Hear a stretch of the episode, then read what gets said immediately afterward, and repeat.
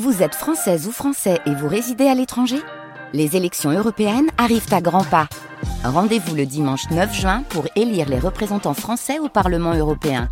Ou le samedi 8 juin si vous résidez sur le continent américain ou dans les Caraïbes. Bon vote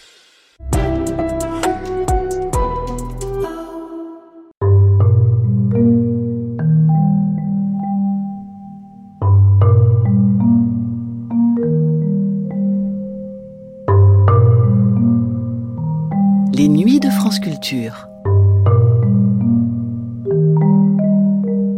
Une prison est un lieu où il n'y a souvent pas de sens, pas de recours, où l'on cherche désespérément un peu de chaleur et d'humanité. Si la santé mentale des prisonniers est de plus en plus prise en considération au XXIe siècle, sans qu'on ait les moyens pour mettre en œuvre les mesures nécessaires à un vrai suivi psychologique, la prison de la deuxième moitié du XXe siècle souffre toujours de cette absence. Il y a pourtant une figure, présente dans la plupart des prisons, qui accompagne les détenus, moins d'un point de vue médical que d'un point de vue spirituel. C'est l'aumônier. Loin d'être une simple figure religieuse, l'aumônier joue souvent le rôle du confident, de l'éducateur, du pacificateur, du médiateur parfois, tout en tentant évidemment de porter la fameuse parole du Christ. Figure singulière dans une France qui se veut laïque, la plupart des aumôniers deviennent néanmoins des figures centrales de la sociabilité des prisons, organisant des messes, des groupes de parole ou de lecture, bref, créant un cadre social autre que celui plus brutal de la cour de prison ou de la cellule. Dans cet extrait d'enquête et commentaires, c'est l'abbé Jean Popeau, aumônier de la prison de Fresnes entre 1946 et 1961, qui se livre au micro de Dominique Bague, il expose sa façon de procéder avec les prisonniers de tous horizons, se mettant toujours au même niveau qu'eux, sans jamais exercer une quelconque autorité, et sans laisser paraître la hiérarchie qui malgré tout les sépare. Un récit court, mais riche en enseignements donc, qui laisse entrevoir les legs d'une France ouvertement chrétienne dans les prisons publiques, c'est tout de suite, dans un entretien diffusé pour la première fois le 26 mars 1963 sur France 3 National.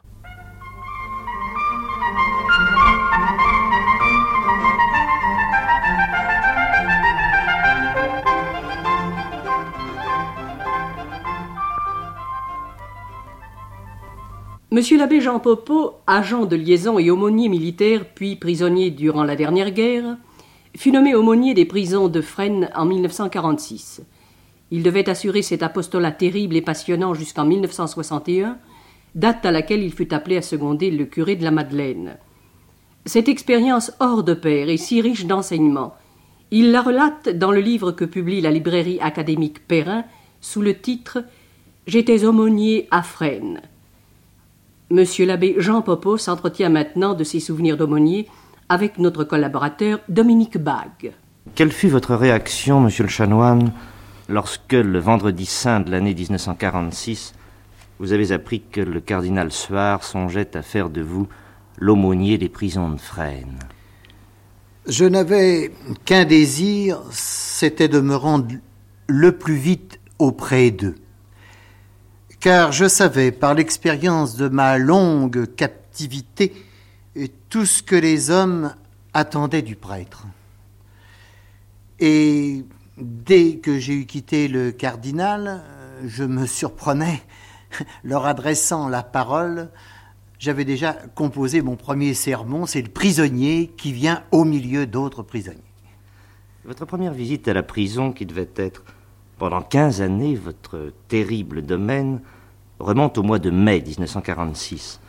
Pouvez-vous évoquer pour nous ce que fut votre impression lorsqu'ayant déposé votre moto, comme vous nous le racontez, devant le café finement baptisé ici mieux qu'en face, vous avez franchi la grille de ce domaine d'en face, qui est celui des prisonniers J'étais évidemment fort ému. Euh, il faut reconnaître que l'extérieur de, de Fresnes est assez riant.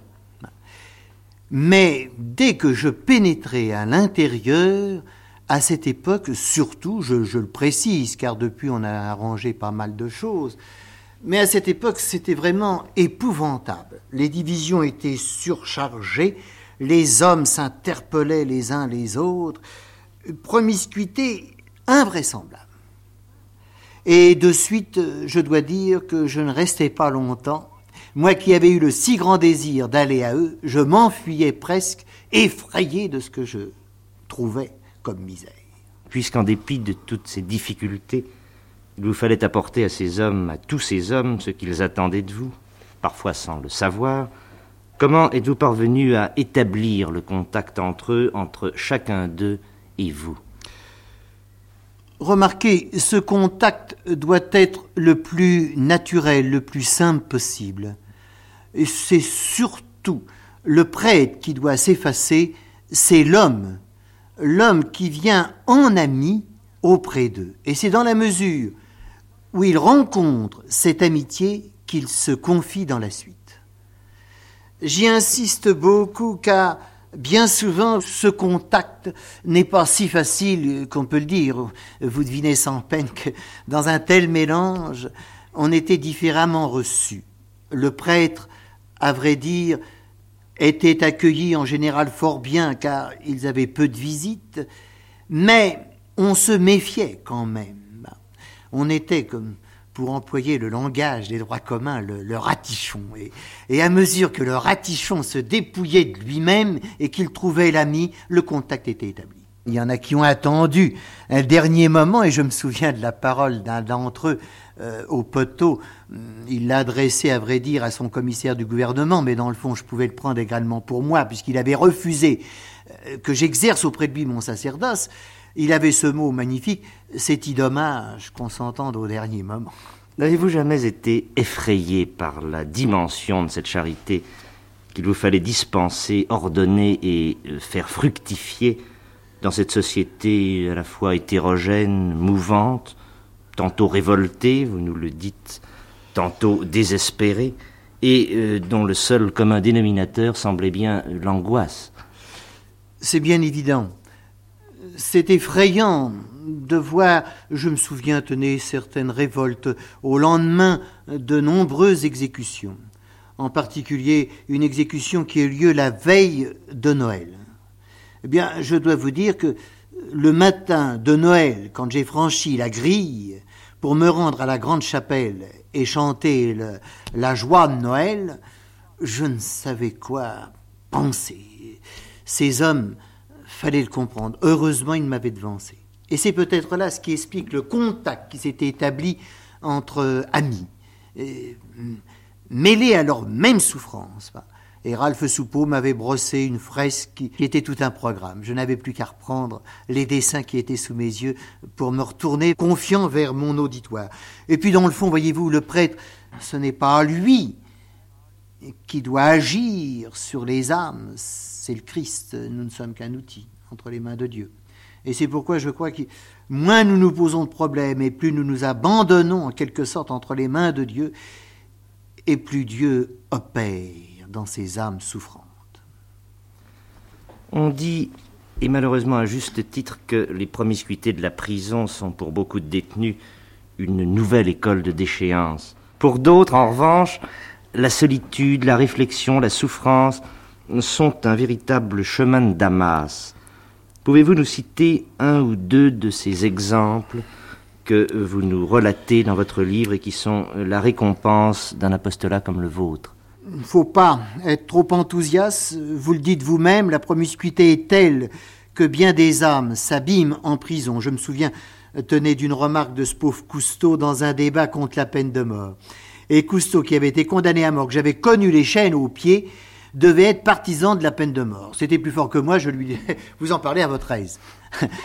Et il a eu ce mot terrible, mon père, si vous saviez tout ce qui se passe dans les centrales. Comme l'homme s'abîme au contact des autres. Il faut reprendre le mot de Jean-Paul Sartre, l'enfer, c'est les autres. C'est vrai, malheureusement.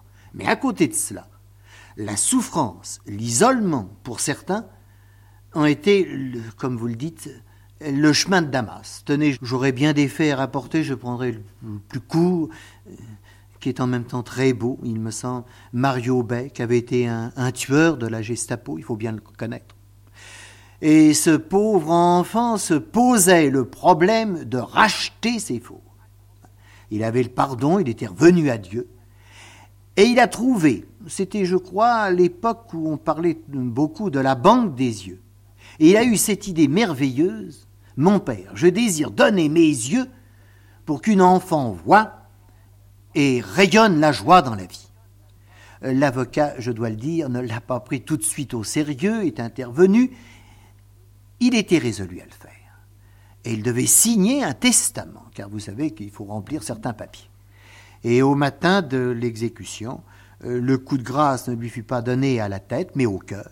On prélevait les yeux, et j'ai eu la joie d'apprendre qu'une enfant, de fait, a pu voir clair avec les yeux de Mario Bay. Et cet enfant est venu fleurir sa tombe.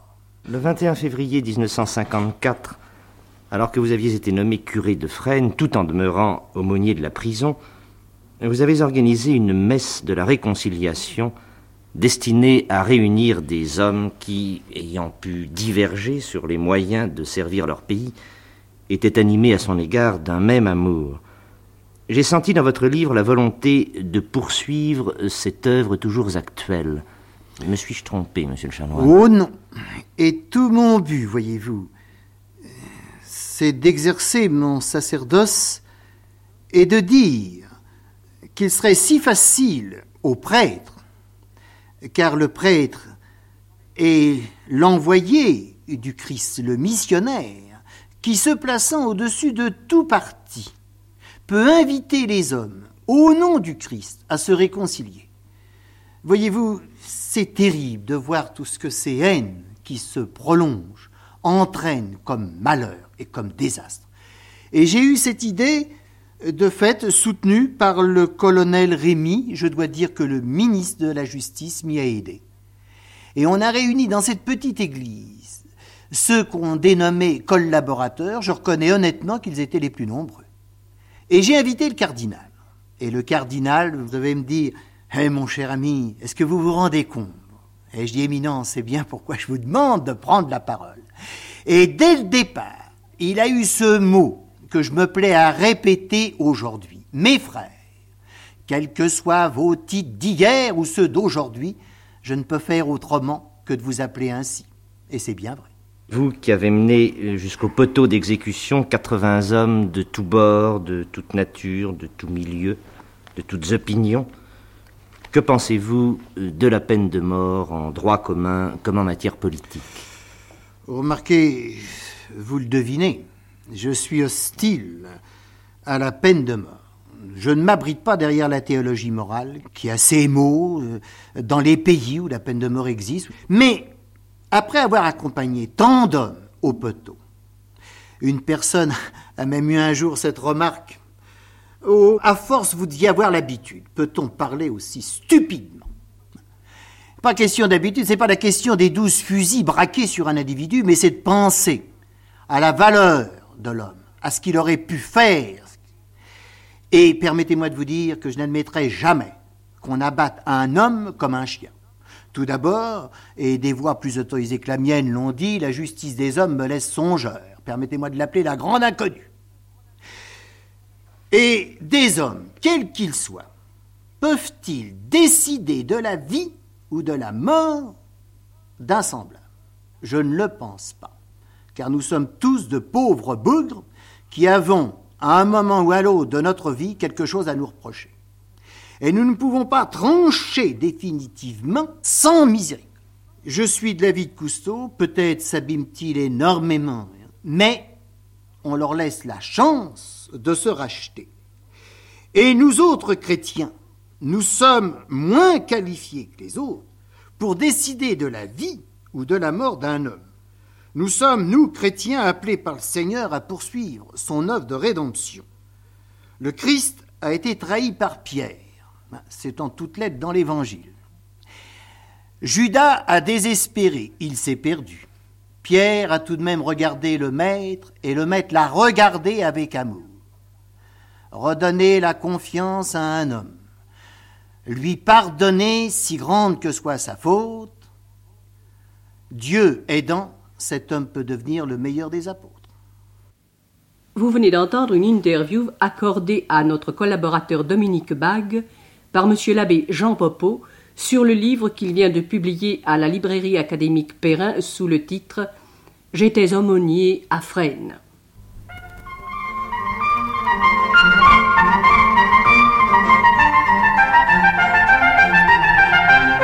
C'était un extrait d'Enquête et commentaires, diffusé pour la première fois le 26 mars 1963 sur France 3 National.